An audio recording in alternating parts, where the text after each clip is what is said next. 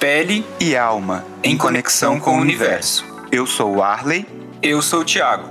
Bem-vindo ao De Fora para Dentro. Mais uma semana, bem-vindo, bem-vinda, bem-vinde a mais um De Fora para Dentro. Essa semana a gente tem um convidado muito especial, que é o advogado e influencer Caio Blanco. Advogado, escritor, influencer, deixa eu ver o que mais, conselheiro, é, apresentador de programa de TV. Acho que tem muitos predicados que a gente pode falar, mas vamos deixar ele falar por si. Caio Blanco! Bem-vindo! Oi, meus queridos, como é que vocês estão? Bem, Bem mais feliz agora de te ver. Ah, muito obrigado, muito obrigado pelo convite, muito obrigado pela parceria, muito obrigado por esse espaço maravilhoso que vocês me deram de áudio para vir aqui falar um monte de besteira pra gente que não quer me ouvir. Muito obrigado. Muito obrigado pela permuta que vai rolar, que ele é louco. Ah, muito obrigado. obrigado pelo skincare vindouro. É, obrigado pelos 700 reais que vai cair na minha conta depois que acabar esse podcast. Gente, é assim, a gente suborna as pessoas para estarem aqui, tá? Caio, mas a gente tá muito feliz, acho que vale a pena, né? Quem não te conhece, que você se apresente um pouquinho, a gente já tem uma intimidade de Bora. vida e das redes, mas se apresenta aí pro público do claro. De Fora para Dentro.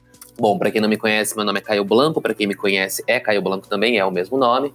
Eu tenho 30 anos, sou ator, escritor e advogado, como a Arley disse. É, comecei, sou influenciador por acidente, devo dizer, nunca experimentei ou aspirei ser influenciador digital.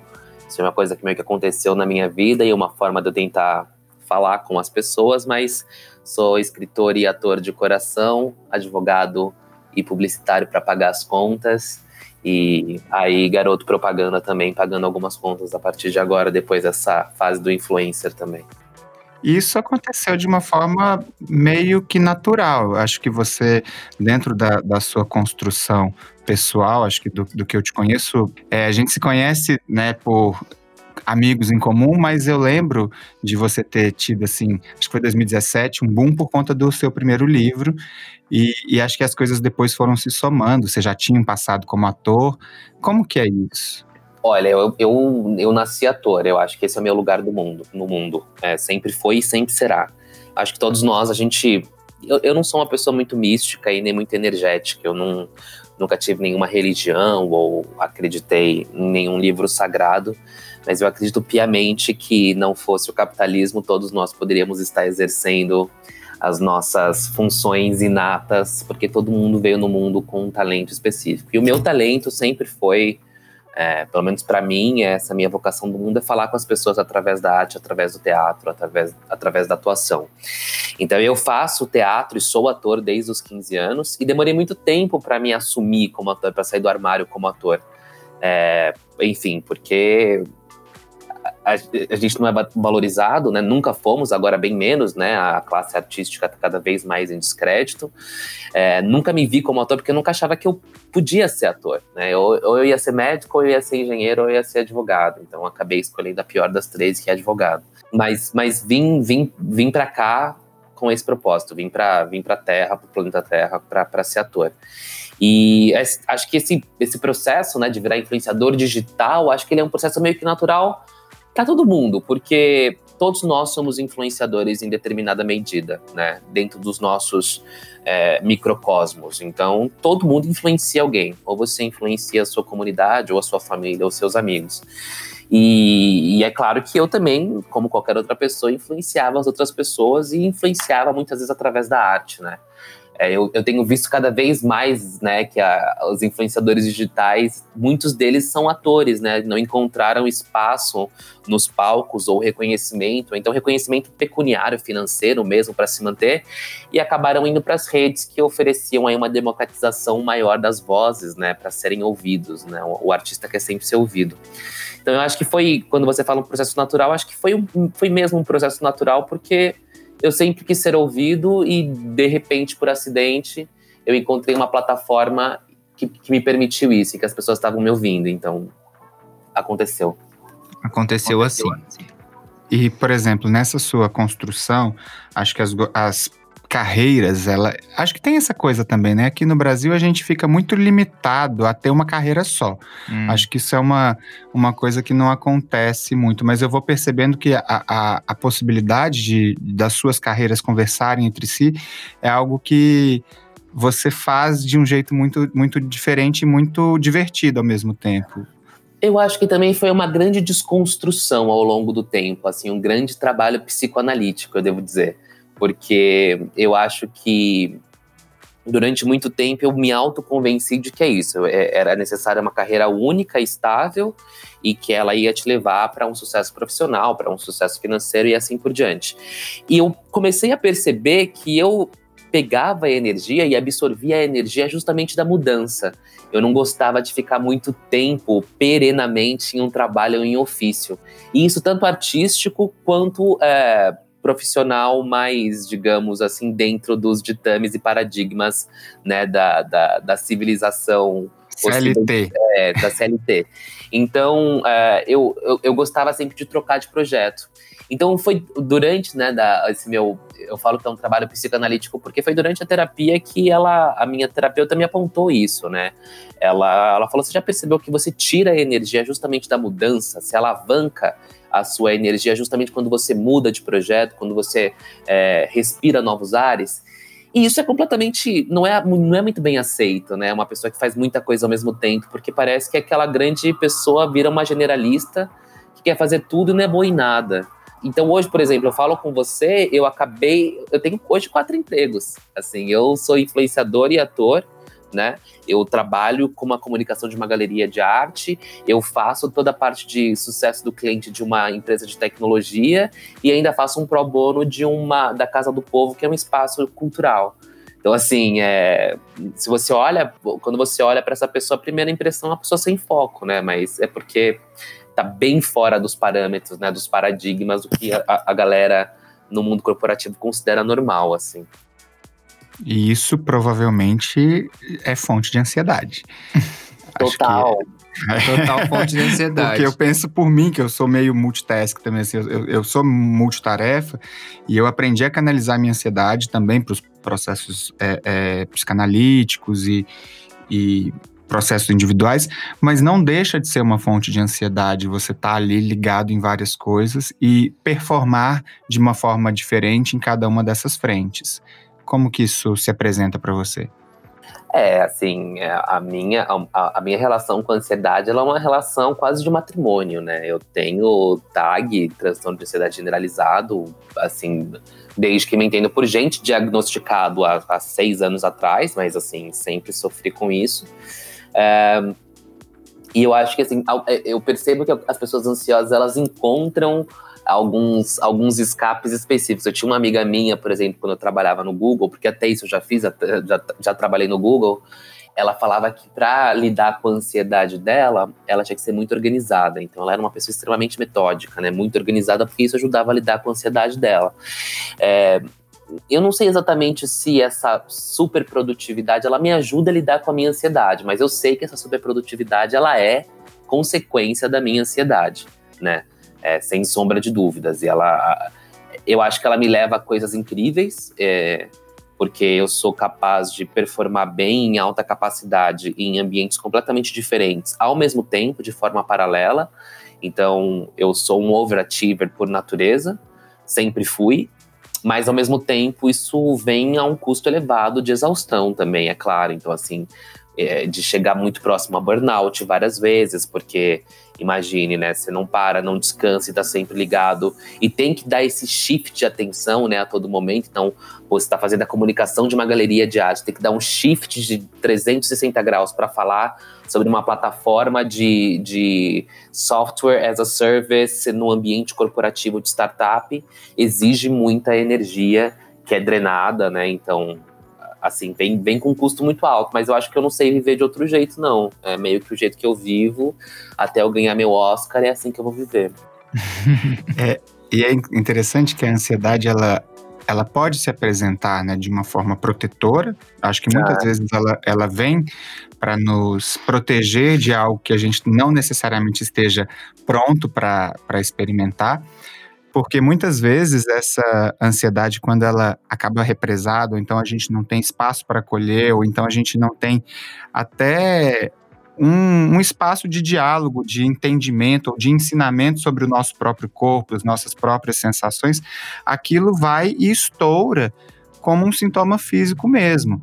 E esses sintomas físicos, eles são extremamente angustiantes. Acho que quem sofre de ansiedade está ouvindo esse podcast vai, vai reconhecer algum momento em que a, a ideia, né, é aquela experiência de quase morte. Você acredita que está infartando, que é, você está tendo um AVC, e muitas vezes quem está ao redor caracteriza isso como piti, como show, como. E até mesmo pelos próprios médicos, quando chega no, no pronto-socorro, uhum. é, é, aquele é, é, paciente que a gente muitas vezes vê, ah, não, pode deixar ali que tá tendo uma crise de ansiedade, dá um remedinho, daqui a pouco passa. E isso acaba gerando um, um estigma. Sim. Da pessoa que tem transtorno de ansiedade a, ao ponto de ser necessário um atendimento no pronto-socorro, porque realmente, nos bastidores ali do cotidiano, né, da, do, do pronto-socorro, esse paciente chega e muitas vezes a queixa é negligenciada, é subvalorizada e acontecem coisas, né? Sim, é, é muito, muito triste isso, assim, e eu vejo recorrentemente. Eu, eu, lembro, assim, a minha grande crise de ansiedade foi uma crise que foi uma crise perene de dois anos em que eu tive falta de ar durante 24 horas por dia, todos os dias, durante dois anos. Né? E eu cheguei a parar em pronto-socorro, cheguei a parar, fiz todos os exames possíveis e imagináveis é, pela pneumologista, é, pelo é, exames cardíacos também, e nada foi descoberto. E assim, eu não me sentia ansioso, eu não estava em um processo ansiolítico e nem nada, mas o meu corpo, de alguma forma, respondeu assim, né? Há, há umas duas semanas atrás eu também comecei de novo com essa falta de ar, né? Eu tenho asma também, usei a bombinha, não melhorou. E aí eu, eu liguei para minha psiquiatra, falei, olha, não sei, tô com uma falta de ar muito parecida com as faltas de ares que eu tinha, né?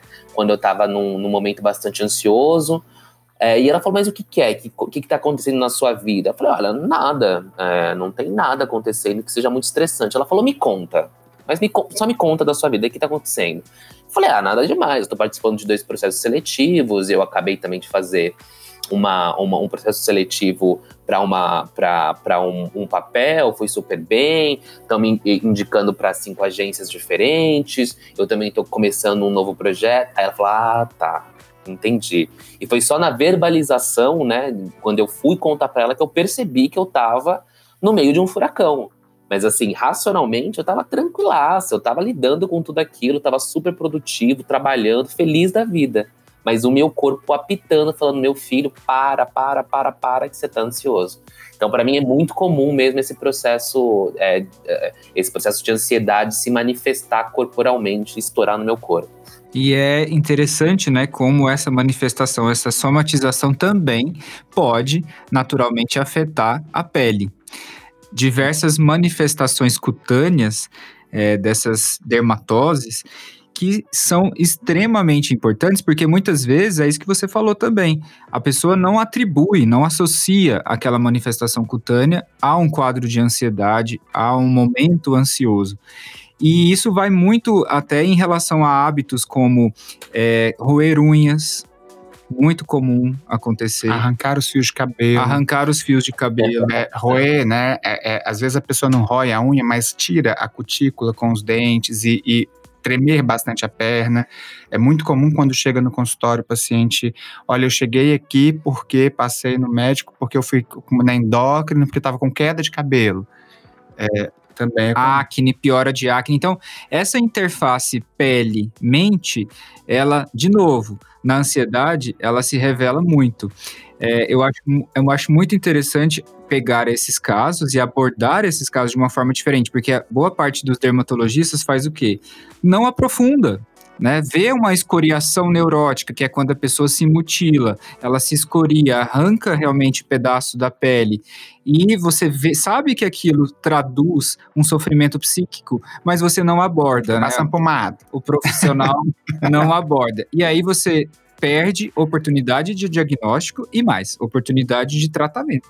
Não, eu acho que assim, vocês, como médicos, podem falar muito melhor do que eu, mas é, essa cultura da medicina ocidental contemporânea capitalista em que a gente virou, né, até o exercício da prática médica, ela virou um lugar onde o único objetivo é o lucro. Então a gente vai quase que num Fordismo, né? Quanto mais quanto mais, é, mais sessões, mais consultas um médico conseguir fazer para o plano de saúde, mais dinheiro ele vai tirar. Se ele puder te indicar para uma cirurgia, às vezes desnecessária, ele vai te indicar, porque ele vai ganhar mais dinheiro dessa forma.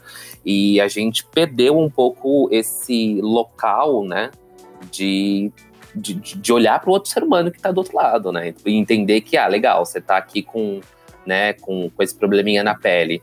É, em vez de um método apenas alopático, vou te dar um remédio, vou tratar isso, quais são as causas desse problema, né? Como a gente investiga esse problema dois, dois passos antes. Hoje a gente está muito mais acostumado a tirar os sintomas, né, da, medicar o paciente é, para que ele não manifeste mais aquele sintoma, mas isso não quer dizer uma cura daquele problema.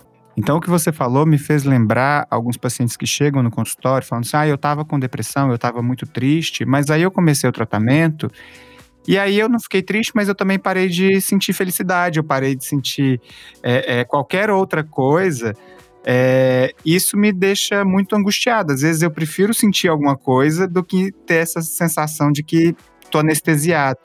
Porque muitas vezes há uma uma reprodução muito protocolizada de tratamentos, de é, é, como deve ser feito com um, tem que ser feito com todos. Então é uma é uma questão que a gente sempre provoca aqui nas nossas discussões e que, que bom, né, que você conseguiu aí ser acolhido por uma profissional que te atende, te escuta e é disponível, que a disponibilidade faz muita diferença no tratamento também. É, eu acho que sempre, sempre tem, é, é, tem que ser uma mistura e uma boa harmonia né, das duas questões também.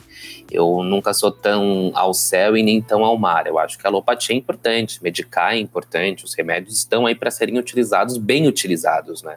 É, a questão é que a gente, às vezes, de deposita toda a nossa esperança de tratamento como única solução no remédio. E o remédio às vezes só vai tratar, né, do seu sintoma, não necessariamente da causa daquele problema. Mas eu também sou, às vezes, também sou contra o extremismo de não remédio, nada de remédio, não vou utilizar sabe? Tô com uma infecção, eu vou utilizar corticoide. Tá a gente tá no momento, a gente tá no momento de não vacina. Não vacina. Então, assim, acho que também são discursos polarizados que a gente tem que tomar um pouco de cuidado, né? Então, assim, é, os remédios, eles existem por uma razão e, e eles são bem-vindos quando bem utilizados, quando bem é, colocados. Indicado. Exato, quando bem indicados. Então, eu não tenho problemas com remédio. Assim, a minha psiquiatra, ela fala, eu sei que você não gosta de tomar remédio. Eu falei, não é que eu não gosto de tomar remédio, eu não gosto de tomar remédio desnecessário. Se você você falar para mim, enquanto profissional, que estudou 10 anos sobre isso e fala que eu preciso tomar, eu vou acreditar em você e vou tomar de bonzíssimo grado. Agora, você não me conhece, você faz uma consulta de meia hora comigo, patati patatá, pra ver, pra ver, vai chover e me dá 20 gramas de Lexapro, meu bem, eu não vou tomar, me desculpa. Então, assim, é, a gente também tem que, né, saber onde a gente tá pisando. Caio, sabe uma coisa que, que sempre que eu te vejo e que eu te assisto, é, você é uma pessoa que tem um humor que ele, ele transita em algumas nuances que não é do humor é, é, clássico. Parece que você faz humor sem querer fazer humor. É, e isso sempre me pega, porque você é uma pessoa engraçada, mas eu nunca sei quando você está fazendo graça. que mistério. Ela é enigmática. Não, não, de, não, definitivamente, assim, eu acho que eu nunca, eu nunca me vi como um humorista, né? Não me vejo até hoje, inclusive, por mais que algumas pessoas me coloquem, às vezes, um pouco nessa caixinha, né? Principalmente por conta do trabalho que eu faço nas redes sociais. Então, ah, o Caio é um humorista. Eu nunca me vi né, nesse, nesse espectro, nesse paradigma. Eu sempre me coloquei como um ator. E é muito engraçado, assim, eu, eu, eu enquanto na, na, minha, na minha, no meu exercício de ator, de, de atuação, eu sou sempre tragicômico, né? Então eu, eu sempre digo que quando eu faço drama, quando eu atuo em drama, eu sou sempre engraçado. E quando eu tô em comédia, eu sempre faço, eu sempre faço chorar. Porque a vida é isso, a vida é tragicômica. Não existe uma vida que seja só comédia, não existe uma vida que seja só drama. Já diria meu pai, não há bem que sempre dure nem mal que nunca termine. Então, até mesmo essas dicotomias da atuação, toda vez que eu faço um papel muito dramático, eu sempre acabo enveredando por uma veia um pouco mais cômica, até para dar leveza e para para é, para que aquele personagem contenha camadas, porque um personagem ele não é somente dramático, ele não é somente triste, e para o personagem humorístico ele tem que ter um quê da, do, do, palha, do palhaço deprimido, que tira a maquiagem e, e escorre aquela única, única lágrima de tristeza dele, porque ele faz ele faz a graça para se livrar daquela depressão e daquela, daquele estigma da tristeza que ele tem. Então, eu, eu ouço muito isso porque, de fato, eu acho que assim, eu não, eu não tô pretendendo fazer humor, não tô pretendendo fazer nada, eu tô pretendendo atuar. E às vezes, quando eu atuo, eu sou engraçado porque as pessoas são engraçadas, a vida é engraçada, a vida é uma, uma tragicomédia, né? Então. É um engraçado que muitas vezes também se torna bem sarcástico, eu vejo, né? Nas personagens. É. é, o deboche, né? Muita gente pega a história do deboche. Eu me descobri debochado depois nas redes até sociais. Eu, até eu me descobri debochado. É debochadíssimo, é, é insuportável. Eu, então, eu não sei, eu não sei. Eu acho que, na verdade, virou lugar comum é. chamar todos de debochado. Eu não sei se a gente é realmente debochado, entendeu? Mesma coisa que falar pop. Mas você sabe que uma vez eu mandei um vídeo seu pro tio do Thiago, que eu sempre. Às vezes eu pego ele. E aí ele falou assim, é, é, como que os recortes de fora, né? aquilo que é, ah, um menino fazendo aí, falando abobrinha sem saber o que tá falando, fazendo piadinha. Aí assim, pois é, o menino, ele é advogado, dá, formado na USP, é, tem todo um background, ele não tá fazendo uma piadinha, né? Aí a pessoa é, dá umas gaguejadas porque perde a, a, a capacidade argumentativa, você fala muito isso nos seus vídeos. É, é muito doido isso, né? Porque é, quando as pessoas elas olham plasticamente um vídeo meu, é aquilo que elas enxergam. São três minutos de Caio, né? E elas não sabem da minha vida, elas não sabem de onde eu vim, o que eu faço, pelo que eu milito, quem eu sou, se eu sou uma boa pessoa, se eu sou uma má pessoa, se eu bato na minha mãe, se eu já cortei o rabo de um gato, elas não sabem de nada disso. Elas veem aquele garoto fazendo aquela palhaçada, aquilo naquele momento. E elas interpretam e absorvem aquilo naqueles três minutos. Né? E nenhuma pessoa é capaz de ser absorvida em toda a sua complexidade em três minutos. Né? Então, quando você me fala um depoimento desse, é sempre muito interessante, porque eu tenho depoimentos de todos os tipos. Né? Você vê pelos comentários, tem gente que acha que eu sou maravilhoso, que eu sou um gênio, até gente que eu acho que me acha que eu sou a pior pessoa que eles já viram, que tem vontade de me bater e cuspir na minha cara. Né? Então, toda vez que você também vê uma, uma pessoa pública, ou seja um ator, um influenciador ou alguém fazendo alguma coisa, o que você pensa daquela pessoa diz muito mais sobre você do que sobre ela, porque assim, ela é o que ela é, eu sou o Caio, eu sou o mesmo Caio há 30 anos, né? Eu sou eu sou essa pessoa, eu sou nerd, advogado, eu estudei pra cacete, eu, enfim, eu namoro, eu amo minha família, tenho meus dois irmãos, meu pai, minha mãe, assim, eu sou essa pessoa. Agora, o cara que olha para mim e me, e me, vê como um monstro, isso diz muito mais sobre ele do que sobre mim. Ou aquela pessoa que olha para mim e fala, cara, que cara incrível. Isso também diz muito mais sobre ela, sobre a capacidade dela de aceitar coisas maravilhosas e. Eu te acho incrível. Ah, então eu me acho incrível. eu te acho incrível. Não, meu, gente, a pessoa que olha para alguém que tá fazendo alguma coisa e fala, puta, que da hora, que talentoso, que, que fica feliz pelo sucesso de outra pessoa, essa pessoa entendeu tudo, né? Assim, eu por muito tempo, às vezes até me critiquei. Eu falo, eu sempre fui muito crítico, sempre fui uma pessoa que, puta, sempre muito difícil de agradar. E por muito tempo eu fiquei pensando, cara, será que eu sou uma pessoa recalcada, amarga? Eu não consigo ver o sucesso do outro. E, cara, não é, porque, sei lá, recentemente uma pessoa que eu nem conheço, que é uma conhecida minha, ela acabou de ser indicada pro o livro dela, que é, é, é Se Deus Me Chamar Não Vou, que é da Mariana Salomão Carrara, tá na lista de finalistas do Jabuti. E assim, eu mandei uma eu fiquei super feliz, porque ela é extremamente talentosa. E o livro é incrível, inclusive para quem nunca leu esse livro, procurem. Se Deus Me Chamar Não Vou, da, da Mariana Salomão Carrara. E assim, eu consegui ficar feliz por ela porque ela é uma pessoa extremamente talentosa e eu quero que pessoas talentosas tenham cada vez mais espaço no mundo. Mas eu percebi que a, a, esse, o que eu achava que era recalque, na verdade é imbecilidade, porque tem gente que tá deixando as pessoas imbecis ficarem famosas. Stop making stupid people famous. Isso realmente me tira do sério, sabe? Então, assim, cara, se você é talentoso, se você é esforçado, cara, que bom, eu vou torcer para você para sempre. Agora, se você passa a sua vida fazendo cinco minutos de dancinha no TikTok, cara, eu espero, sei lá, coronavírus faça o que foi preciso e elimine a raça humana da Terra. coronavírus vem aqui. É, mas você sabe uma coisa? É que existe também nessa né, diferença. É, tem uma música de um, de um grupo que, que chama Super Organism, que chama é, Everybody Wants to Be Famous. Everybody Wants to Be Famous, é. É, e eu acho muito interessante isso, porque existe uma pulsão do ser humano pelo desejo de ser famoso. Né? A gente está aqui no podcast, querendo ou não, a gente está ali é, esperando voltar para o top 5 que a gente já esteve né, do Spotify. Por favor, ouça esse podcast. compartilhem. É o momento, o momento compartilhem. A gente chegou lá um dia, a gente quer voltar. Mas é, tem uma, uma, uma questão de que existe uma diferença muito cabal entre fama e sucesso, né? E as pessoas muitas vezes não simplesmente se, se contentam com o sucesso. Você pode ter muito sucesso sendo uma dona de casa, sendo um advogado, sendo pedreiro, você pode ser aquele que todo mundo indica, mas aí o pedreiro fez um TikTok e ele fica famoso ali no dia né? E, e, acabou, todo mundo sabe quem ele é e não necessariamente ele é o melhor pedreiro, ou não necessariamente eu sou o melhor psiquiatra, ou o Thiago o melhor dermatologista, mas a gente acaba estando em algum lugar que nos projeta. É, e as pessoas, às vezes, elas estão atrás da fama, independente do background, independente do que elas fizeram, da trajetória. E isso vai se tornando um pouco triste, né? Porque vive esse mundo onde cultua-se subcelebridades, onde cultua-se é, personagens de A Fazenda, sei lá, desculpa, patrocina a gente também, Record, se quiser. É, é, tem isso, acho que tem uma diferença que precisa ser considerada. É, já diria Andy Warhol, né? Ele falava que no futuro todo mundo vai ter seus 15 minutos de fama e, e é verdade. É, eu acho que eu, faço um paralelo muito, muito claro com a liquidez das coisas hoje em dia. Né? Eu acho que isso é o que mais me incomoda.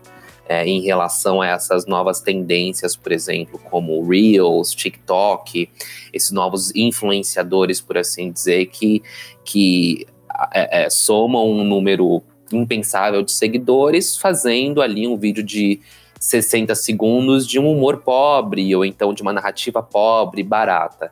E eu não digo isso desqualificando esses influenciadores de maneira alguma. Até porque, como você disse, cada um tá atrás daquilo que quer. E minha avó também já diria: o que é de gosto do homem é regalo da vida. Cada um procura o que quer, como quiser. É, mas me preocupa muito essa tendência, porque vamos analisar um pouco a nossa história, né? O nosso background. A gente foi de lugares, enfim, é, em apreciar óperas de quatro, cinco horas, peças de teatro de três horas, filmes que tinham, inclusive, intervalo no meio. E hoje parece que a gente não consegue prestar atenção em mais de 60 segundos na nossa tela do celular, né? Que tipo de histórias nós estamos contando em 60 segundos? A gente pode contar uma boa história em 60 segundos, não tem o menor problema com esse formato.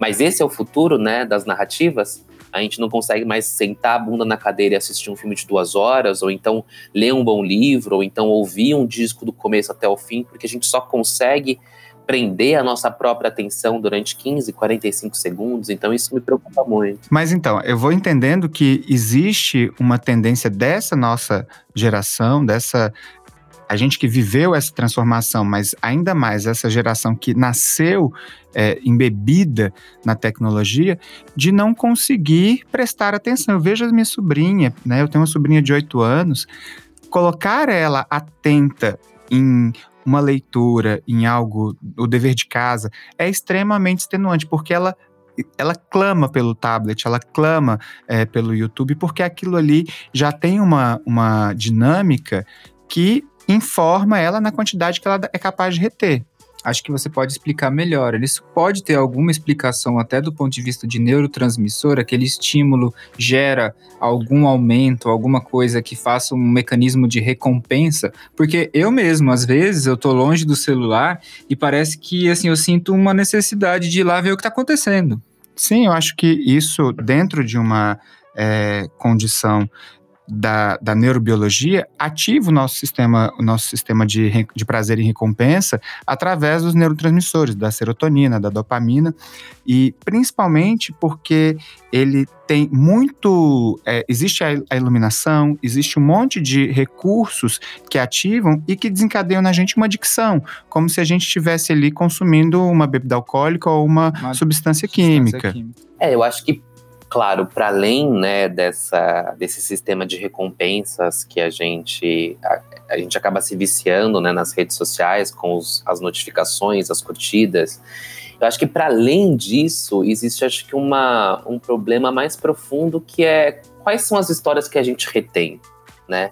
E qual a poética das histórias que a gente consegue absorver. Porque para você enxergar a beleza do mundo é necessária a contemplação também, né? A poesia, uma, uma bela história, uma boa música, né? um bom movimento de arte, uma dança, é necessária a contemplação, a absorção e a decantação daquilo dentro de você para que você possa apreciar também um movimento de arte, para que você possa apreciar um movimento artístico, para que você possa apreciar uma boa história. Então eu fico pensando que para além de todas essas questões é, neurobiológicas, né, da, da falta de atenção, do déficit de atenção que isso acaba criando, o quanto de beleza a gente consegue absorver do mundo, porque se é uma história atrás da outra e se essa história nunca me satisfaz, nada me retém, nada fica em mim, né? Então a gente consegue perceber, eu, eu, percebo isso às vezes até na forma como eu vou conversar com as pessoas para contar sobre uma coisa que às vezes me impactou. Porque se eu sou impactado um milhão de vezes por dia, nada me impacta. Nada fica em mim. Nada eu retenho. E nada eu consigo apreciar, né? E nem reproduzir, porque você deixa de ter uma memória de fixação, você deixa de é, é, ter uma retenção, é, e você pode assistir mil stories, mil TikToks, mil qualquer coisa, que você não vai conseguir contar é. o que, que você viu. Isso é se impressionante. Você, se você perguntar, ah, me conta do vídeo que você. Não tem, você tem que pegar e mostrar. Isso é, é algo é, é, que precisa ser visto, principalmente pelos pais. Acho que a gente que já se automaterna e, e a gente tem esse poder de autogestão, a gente precisa fazer exercícios de modulação comportamental. Mas para os pais que ainda têm o poder e a ferramenta de, de limitar né, o, o, comportamento dos filhos, é importante fazer essa checagem. É, você falou uma coisa que eu estava também já na minha na minha lista aqui de mental de coisas, é, sobre essa questão de curtidas e número de seguidores. É, acho que quando você entra nessas plataformas, isso involuntariamente acaba sendo um motor que diz se seu trabalho está legal, se não está, se está indo pelo caminho certo, se você é querido. Mas eu acho que chega um ponto que isso pode também ser uma grande armadilha, porque você começa a querer validar o seu trabalho pelo número de seguidores que você vai conquistando a mais. Você já viveu isso, Caio? Ah, com certeza. Eu acho que isso se conecta diretamente com o que você falou sobre a questão do sucesso, né? Tanto que na, né, eu agora, né, dando você falou sobre, é, sobre neurobiologia, eu vou te dar aqui um dado de marqueteiro. A gente chama esses KPIs, né, essas essas métricas, né, como número de seguidores, likes, engajamento, de métricas de sucesso, né? É, é assim que a gente chama no meio do, marketing digital. É, porque, a, teoricamente, são a partir dessas métricas que você consegue medir numericamente o sucesso que o influenciador faz no meio digital.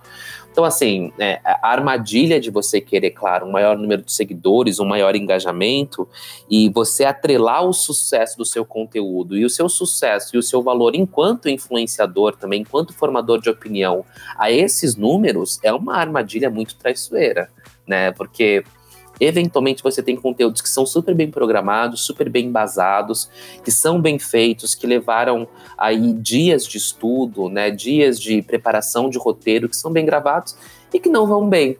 E aí você às vezes pode ter um outro influenciador que em uma em uma sentada fez um conteúdo que foi viralizante, que foi para frente. Isso quer dizer que aquele conteúdo é melhor, né? O conteúdo famoso é o conteúdo de fato de sucesso né? É, mais uma vez usando essa dicotomia que você trouxe. Então, assim, eu já caí nessa armadilha diversas vezes. E eu tento hoje retirar essa pressão de mim, porque infelizmente, assim, é, não querendo demonizar né, os criadores de conteúdo que se utilizam de plataformas massificadoras como TikTok, como Reels, mas já os demonizando, infelizmente existe uma grande correlação entre o tempo que você gasta para fazer alguma coisa e a, e a qualidade do resultado dessa coisa. É muito difícil você ter um produto de qualidade que você faz em 45 segundos, né? Então você pega, às vezes, alguns influenciadores que levam que, os seus canais profundamente a sério, que criam pautas, criam roteiros. E aí eu posso falar diversos, né? Tese 11, Gabriela Prioli, Rita Von Hunt, em que você vê que existe um estudo e um background profundo sobre aquilo, você tem uma qualidade imensa naquele trabalho, né? E, e, são esses os trabalhos que fazem mais sucesso nas redes? Não necessariamente. Às vezes é um trabalho né, de um, de um TikToker, de um, ou então de um influenciador de humor que faz um humor rápido, fácil, de fácil absorção, enfim. Então, é, ma mais uma vez, né, grande dicotomia entre sucesso e, e, e, e, fazer sucesso. Mas assim, e, acho que tem outra coisa também que é. Às vezes você está fazendo conteúdo e não é nem mais porque você quer falar sobre aquilo. Você fala, pô, esse conteúdo tem mais chance de viralizar esse conteúdo tem mais chance de engajar. Então eu vou por esse caminho. E às vezes não é nem o caminho que você quer perseguir. Eu já me vi muitas vezes nessa armadilha do tipo, ah, eu vou fazer um vídeo de humor aqui, porque o humor engaja mais. E eu não queria fazer humor, eu tava triste, eu tava ansioso, eu tava desesperado, eu tava angustiado. Sabe, eu não quero fazer humor toda hora, eu não quero falar de determinada maneira toda hora, sabe? Assim, uh, o, o, as estratégias para o sucesso, elas são bem claras e bem definidas. Ali, você lê dois, três artigos sobre aquilo, você sabe mais ou menos o que fazer para conseguir bombar. Mas a que custo, de novo, né? Enfim. É, eu vivi muito algumas questões. É, eu, eu, realmente eu tenho uma capacidade de não me prender a, a algumas coisas que acho que vem da minha construção e dos anos de terapia que eu tenho. Acho que é, é uma... Orgulhosamente tem. Orgulhosamente eu tenho aí 14 anos de terapia na longa. é, mas é, uma coisa que eu fui percebendo, principalmente pelo Instagram, pela minha página é, profissional, é que muitas vezes eu criava a obrigação de, às vezes, adentrar num conteúdo que não necessariamente é o que eu tenho mais é, experiência clínica, porque as pessoas queriam ouvir falar daquilo. E, às vezes, eu ficava horas estudando, é, me desgastando para criar um roteiro que fosse adequado, que é, não ferisse é, nada de, da técnica e tudo mais. Mas eu não queria falar daquilo, mas as pessoas queriam ouvir, me ouvir falando daquilo. E aí eu fui falei, ah, poxa, não vou fazer isso porque um monte de gente que não está lá no meu consultório está querendo ouvir. Eu sei que é importante que eu dê informação, mas é importante também que eu esteja confortável com a informação que eu estou dando. E aí, é, por exemplo, lá as lives que você fazia, tinham muitos é, é, é, muitas pessoas assistindo. Por que, que você parou de fazer? Porque me cansava e eu precisava me respeitar, porque no outro dia eu tinha que estar no consultório atendendo pessoas que estão ali precisando de mim. É, e aí a gente desvia, né, essa, essa questão do eu estou trabalhando para uma, por uma centena de milhares de, de seguidores que não necessariamente é, consomem o meu trabalho pelo meu trabalho. Às vezes me acham bonito, às vezes me acham legal, interessante, estão ali seguindo por outras coisas. Então, é importante a gente também fazer isso e não criar aquela competição, né? Ai, nossa, quem será o psiquiatra mais seguido das redes? Eu preciso atingir essa, essa meta. É, eu, quando eu vi, eu falei assim: ah, não, peraí, vou usar o meu Instagram profissional para falar da minha profissão do jeito que eu sei fazer né? É, isso comigo eu acho que acontece muito também, né? Quais são os tópicos, quais são os temas que as pessoas querem ouvir sobre estética? É o que está na mídia, é o que está circulando nas outras páginas dos outros influenciadores, das blogueiras, e vai ficando uma confusão, porque você realmente não tem é, como saber se o seu conteúdo será ou não apreciado, e aí você começa a, a ter essa, esses feedbacks, né? Ah, isso aqui foi legal, isso aqui não foi legal. E você fica refém. Você fica refém do que pode ser o tal do sucesso, né? Do, da sua postagem. É muito novo, é muito estranho. E eu também estou num processo de mudar a minha relação com o meu próprio conteúdo, no sentido assim, fazer o que eu acredito, falar o que eu quero falar e publicar aquilo que eu, eu pensei, e não necessariamente baseado na opinião de quem está recebendo. É, até mesmo porque a gente já sofreu muito. Acho que você já deve ter passado. Acho que não. Você faz mais do que isso. Você estimula a gente a fazer. Eu acho que é isso. É, é, você é um, uma grande inspiração de que é possível. Porque quando a gente começa a se manifestar, né? É, por exemplo, eu com as minhas tatuagens, ou com o, os meus brincos, ou com a minha posição política, ou com o fato de sermos casados, e a gente começa a, a tornar isso público, sempre vem, ah, então, mas não posta coisas pessoais, não posta sua posição política. Alguns seguidores eles vêm até agressivos. É, vem é, é, uns conselhos. Eu tô aqui não é para saber sua posição política ou para saber se você é casado com homem. Eu tô aqui por causa do conteúdo. Então pode sair, né, é, meu bem? Porque. É. Eu me lembro desse episódio, né? Que a seguidora, porque eu tenho uma brincadeira no meu Instagram que eu falo que um mito dentro da dermatologia é um olavismo. Uma referência clara. Né? E esses dias uma seguidora veio falar para mim: que falta de respeito, estou aqui por dicas de skincare e não por questões políticas. Aí eu falei: oi? Beloved. então vai procurar outro, né? Assim, no meu Instagram mando eu, querida. É, não, agora tem até advogado de conteúdo, polícia do conteúdo, é um inferno. É, mas é, é, interessante você saber que você é uma pessoa que, por se posicionar tão livremente, eu acho, não sei se você já sofreu por isso, alguma retaliação por ser advogado. Olha, eu. Assim, é, é porque a minha, a minha rede principal e a minha principal plataforma né, de conversa com as pessoas é o Instagram. E o Instagram, ele já mostra pouco do seu conteúdo para as pessoas que te seguem. Quem dirá para as que não te seguem? Então, assim, quem recebe o meu conteúdo é, normalmente são pessoas que já me seguem, conhecem o trabalho, sabem o que vão encontrar. Então, essa animosidade eu não encontro tanto no Instagram. Mas é claro, às vezes, quando um vídeo viraliza, quando ele vai para outras redes, Facebook, YouTube, você acaba, acaba encontrando esse tipo de animosidade, acaba encontrando esse tipo de, de, de maleducação. É, acho que no começo isso isso, isso me afetava um pouco mais do que hoje, é, devo, devo confessar. Eu ando muito cansado, eu acho, assim, ando numa fase bastante niilista, bem Schopenhaueriana, assim, o mundo não faz sentido, tá todo mundo caminhando pro mesmo buraco mesmo, então, assim, não vou perder minha energia com isso, porque este moço que tá me, me criticando, ele tem o mesmo destino que eu, que vai ser ser comido por larvas debaixo da terra, então, assim, isso tudo é uma grande bobeira. Então, eu também um pouco nesse lugar, assim, mais blasé, assim, um pouco lacônico. É, mas eu acho que assim, no começo é difícil mesmo, porque, de novo, você mede né, o seu valor a partir daquilo que as pessoas te dão, né? É, então, a partir daquilo que as pessoas fornecem para você, e, e, essa é a sua medida de sucesso. Então, ah, não fui bem, ou então estão falando que eu sou feio, que eu sou é, um viadinho, ou então que eu pareço uma menina de bigode, enfim. É, vou cheirar, será? Vou cortar meu cabelo, vou tirar meu bigode, enfim. Mas é de novo, eu acho que todos esses comentários eles dizem muito mais sobre as pessoas que os fazem do que de fato sobre você, porque ninguém conseguiu assim é, é, agradar todos, né, gregos e troianos, e eu não tenho essa menor pretensão. Mentira, eu tenho essa pretensão sim. Eu queria agradar todo mundo, essa é a grande verdade. Eu tenho a síndrome da agradabilidade, mas eu tô percebendo que não vai rolar, entendeu? Não vou conseguir agradar todo mundo e eu tenho que lidar com isso da melhor forma possível. E você se agrada com o trabalho que você faz, Caio?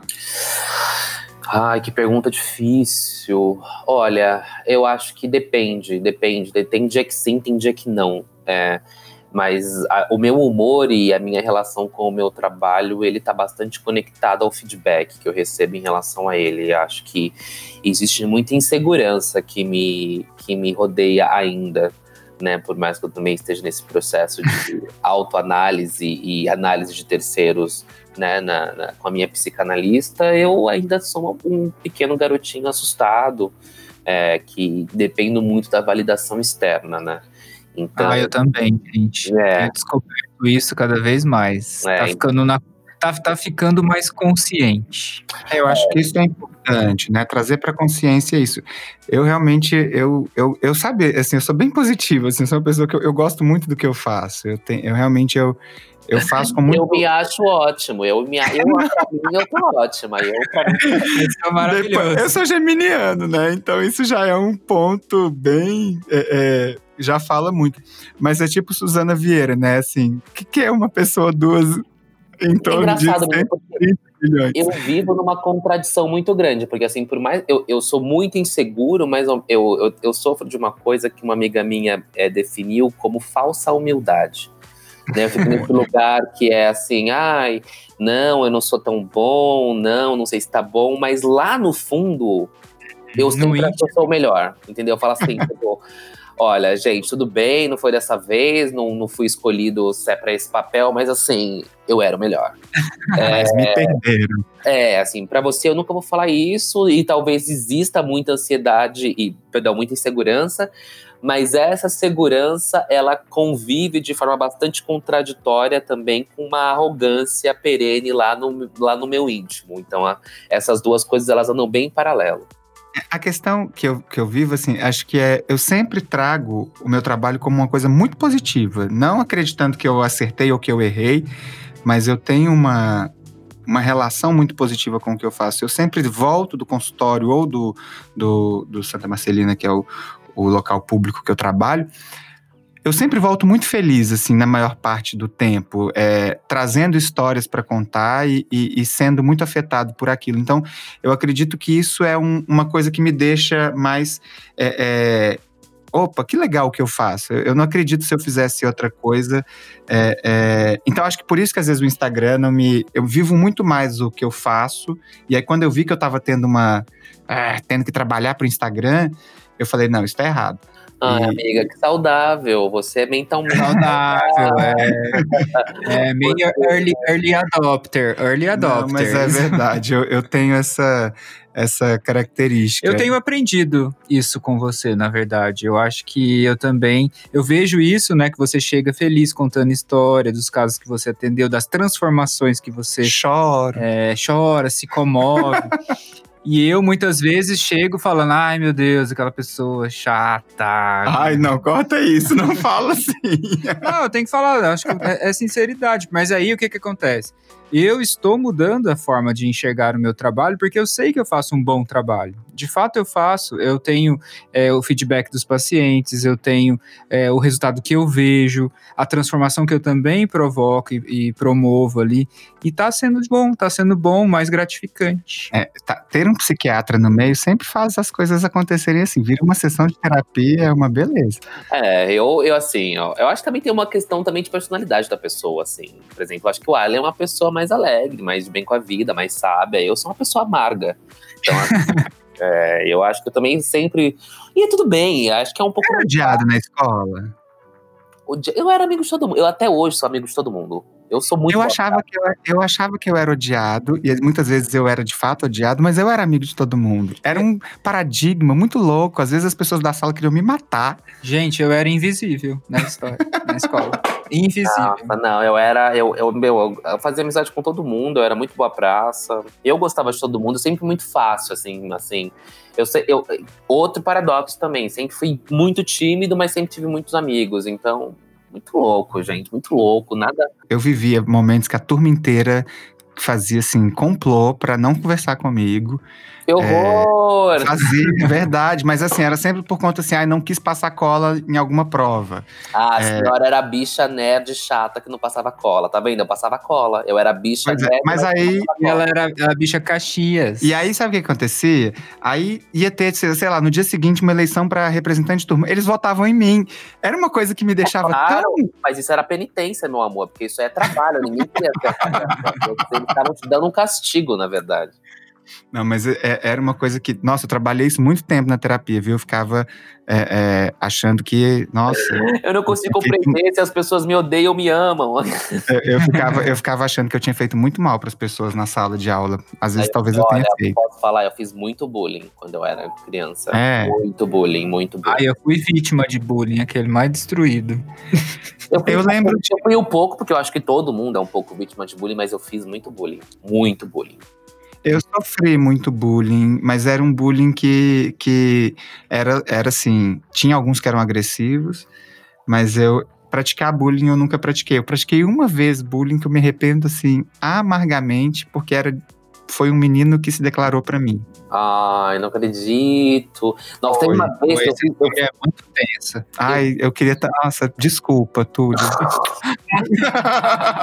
um beijo.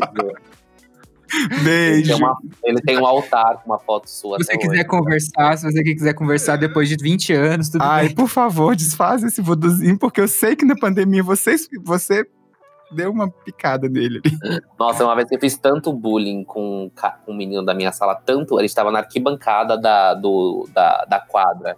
Eu fiz tanto, tan- eu infernizei tanto a vida dele que ele se descompensou de uma forma tão grande que ele me empurrou do último lugar da arquibancada. Eu rolei a arquibancada até o chão. E eu mereci. Merecido. Eu mereci, né? Talvez eu tenha aprendido com isso.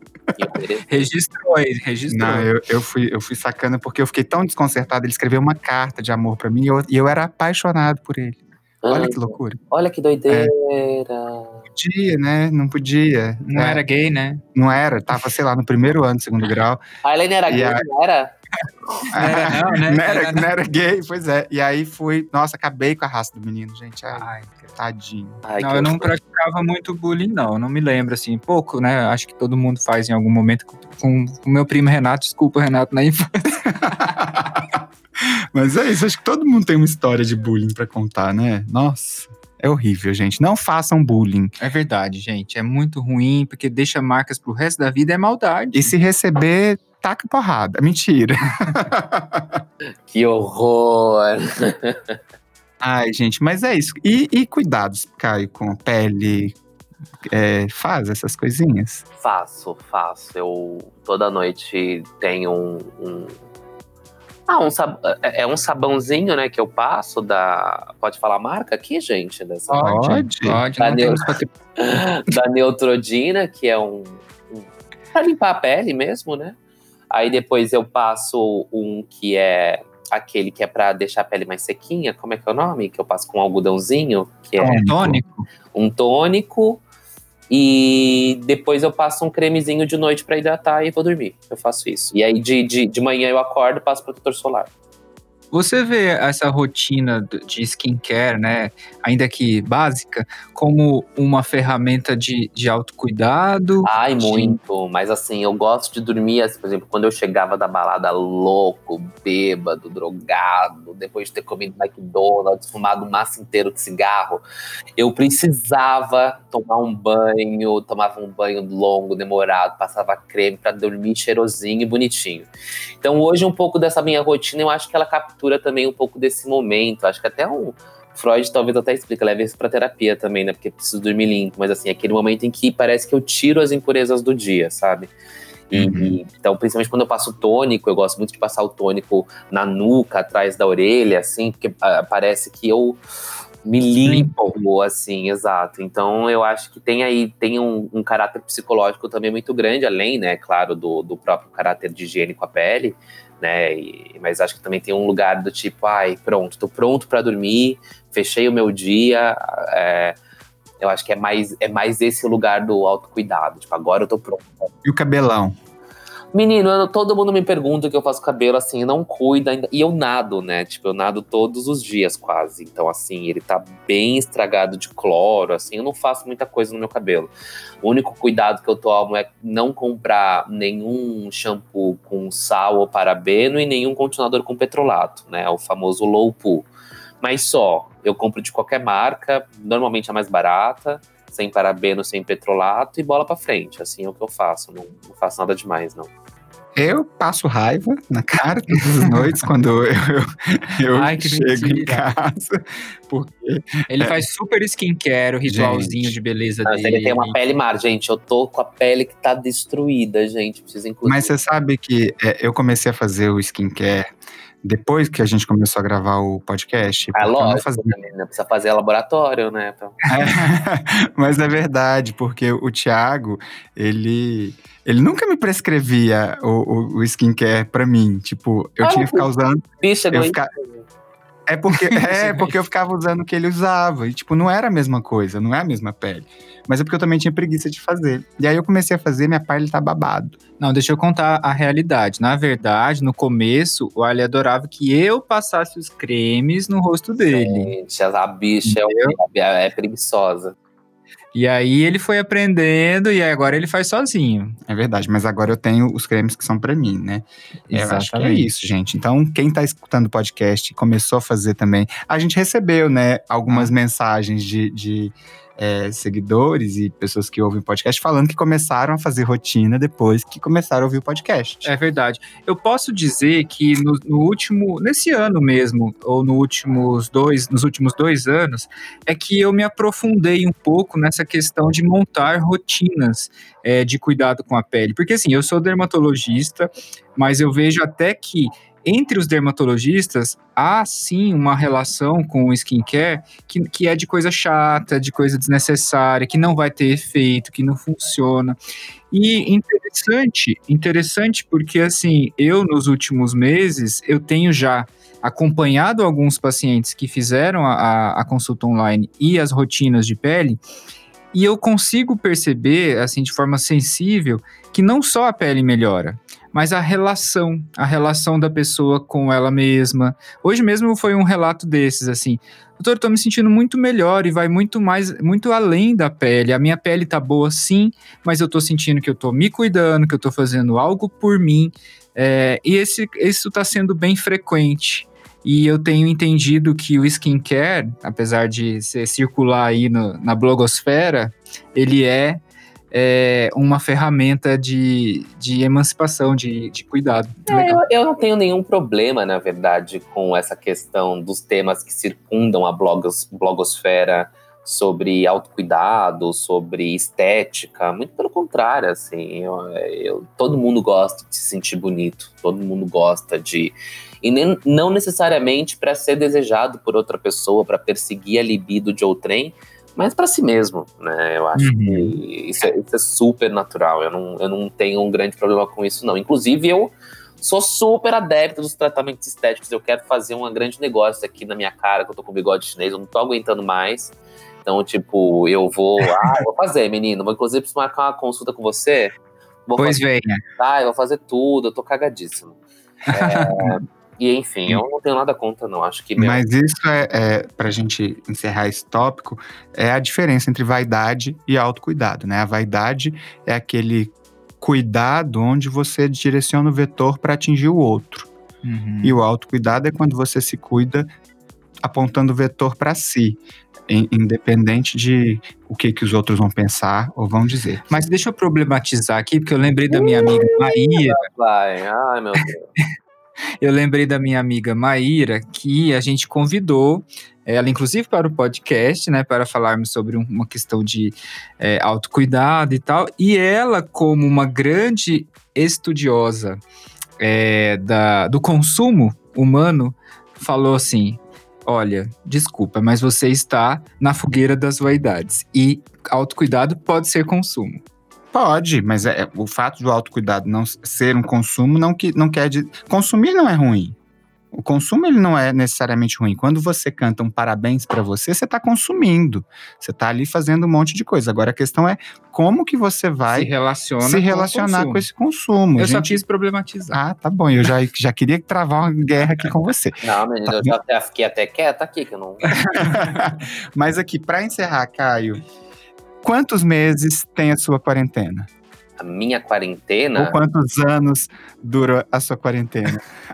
Não, mas pera, é uma pergunta filosófica ou ela é uma pergunta técnica? Técnico, quanto tempo você está experimentando nessa quarentena? Você acha que o tempo está dilatado? Você acha que já passou Ah, assim? tá, entendi, entendi. Às vezes eu acho que tem 30 anos que eu tô. Relativamente, cara. Assim, eu fiz uma quarentena bem, bem fechada nos primeiros quatro meses, né? Mas desde agosto, é, desde meados de agosto, eu tenho experimentado alguma flexibilização no sentido de é, sair para tomar um vinho na casa de um amigo, né? Enfim, vizinhos e, e afins. Então, assim, eu, ai, cara, eu, eu não sei nem como eu cheguei até, até novembro, para ser bem sincero. Eu não sei como que eu tô, que eu tô aqui. eu não Pra onde eu sei, vou?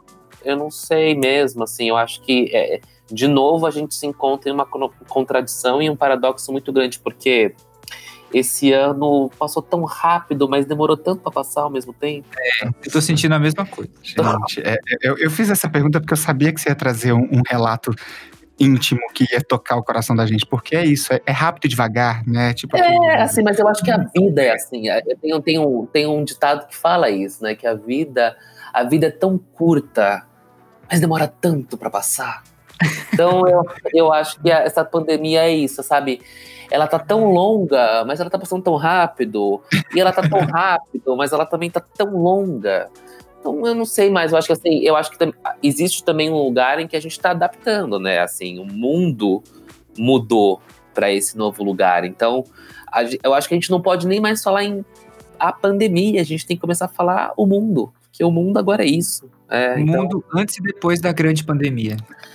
é, Pessoal, Caio Blanco pra vocês. Caio, pra te achar nas redes, como que a gente faz? Como que o pessoal que tá ouvindo faz Caio te achar? Blanco, arroba Caio Blanco no Instagram, Caio Blanco no YouTube, arroba Caio Blanco no Twitter, me sigam, quem quiser. Seu livro, meu livro, Café Sem Açúcar, é, pela editora Giostre também. Então, quem quiser procurar nas redes, ou então me mandar um e-mail através do caioblancoreis.gmail.com também pode mandar para conversar. Enfim, todos os meus contatos também estão super disponíveis no meu Instagram, arroba Caio Blanco, que é o meu principal canal. Tento responder todo mundo. Se eu não te respondi, acredite, é porque eu não tive tempo ou estava em um surto psicótico. ou porque você estava com uma selfie de óculos e a gente achou que era suspeita. É, É. Que achou que era conta feita. É, é, tem livro novo saindo também.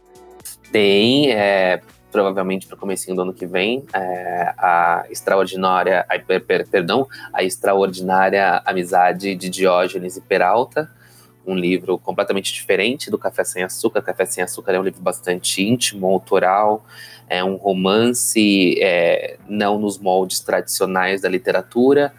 É, o Diógenes e o Peralta, é, eu gosto de definir ele como uma fábula adulta. Ele é um livro de fantasia, é, espero que com a possibilidade de trazer alguma reflexão para tempos tão sombrios, quem sabe? Não sei. Essa é a minha eu acho pesquisa. tão chique, eu acho tão chique ter amigos escritores. É de verdade. Chiquérrimo, assim, me dá, é, eu ponho no meu currículo. Me inspira. Ah. me, me inspira. Pessoal, Inclusive, pra- preciso te mandar um livro para vocês dois com, com duas dedicatórias diferentes. Vou fazer Ah, Ah, que obrigado. fofo, obrigado. Pessoal, para me achar é arroba psique nas redes e também pelo Instagram do De Fora Pra Dentro, arroba De Fora Pra Dentro Podcast. E o meu é arroba dr Thiago Cunha Dermato. Esse podcast é produzido com apoio da Pod 360 E do arquétipo. Espaço Terapêutico. Pessoal, obrigado, até semana que vem. Beijo, Caio. Beijo. Beijo, lindos. Obrigado pelo convite.